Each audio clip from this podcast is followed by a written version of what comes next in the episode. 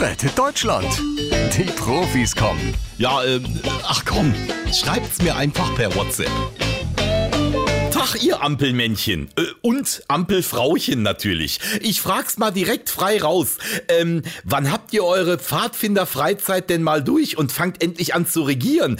Ich will nämlich noch in Urlaub, bevor wieder alles dicht ist. Olaf Scholz schreibt. Liebe Frau Vorgängerin, die immer noch meinen Schreibtisch blockiert.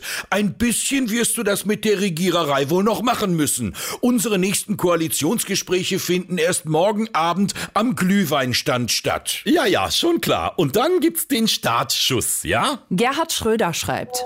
Ja, das sind mal Verhandlungen ganz nach meinem Geschmack. Erst ordentlich einen Bechern und dann läuft das schon. Wir werden ein Koalitionspapier vorlegen, das den politischen Aufbruch in der Bundesrepublik... Ach, Klappe, Olaf. Keine Sau interessiert sich für euer Koalitionspapier.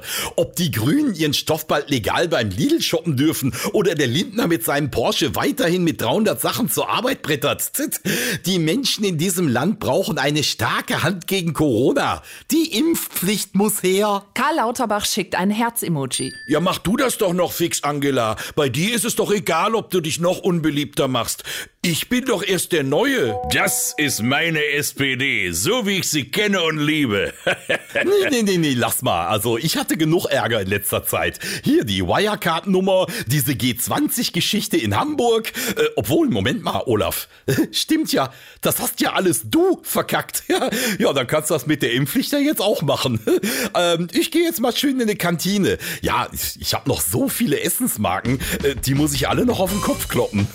Ciao. Rettet Deutschland. Die Profis kommen.